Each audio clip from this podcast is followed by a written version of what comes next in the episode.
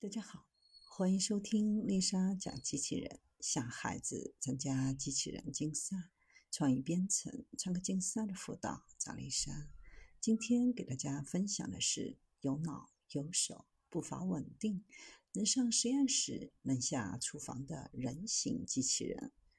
随着主人一声邀请，反屈膝设计的机器人小跑着稳步走上台。然后稳稳地站在台中央，还能够帮助汽车工厂检测外观，能够在家里给家里打个鸡蛋，或者进生物实验室做实验。团队对于开源大模型进行调优，形成 Worker GPT，有鲜艳知识，还带思维链的那种。然后在基础上进行架构，使机器人理解人的指令，并对指令进行任务的编排、执行闭环的能力。根据不同的应用场景，比如汽车的总线和三 C 产品的装配，大模型还能够进行能力适配。如果经常打工，能够到新能源的汽车工厂装配底盘。近段时间涌现了很多家人形机器人的公司，硬件本体因为电驱的形式受到物理的限制，已经进入了一个瓶颈期。今后真正的比拼在于机器人是否更聪明，就是大模型的人工智能能力。刚才推荐的这款人形机器人，身高一百七十五厘米，体重五十三公斤。全身有四十九个自由度，最高步数是每小时七千米，整机重是八十千克，单臂的最大负载是五千克，核心关节的电机是自研的，峰值扭矩超过三百五十牛米，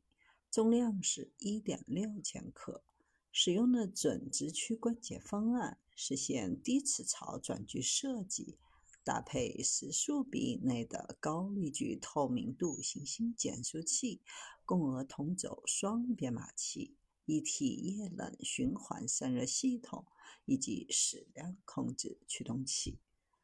灵巧的手有十二个主动自由度和五个被动自由度，所有的驱动内置都集成了基于视觉和触觉的指尖传感器，专门面向精密的操作。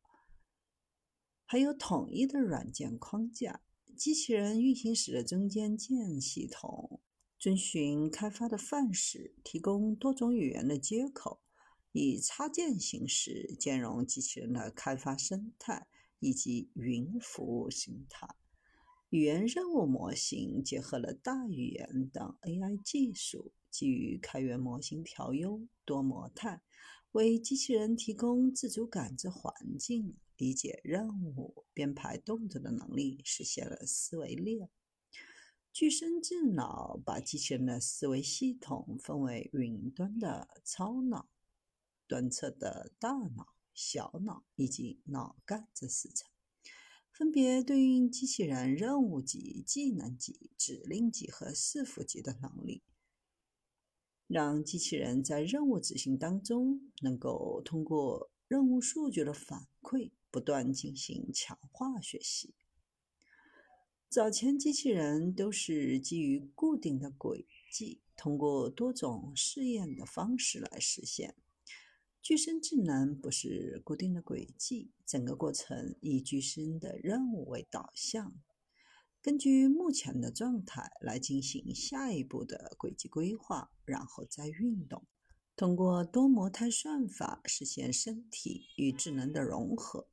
人形机器人就拥有了属于自己的大脑，完成包括视觉感知、语音识别、任务规划、运动控制等方面在内的任务，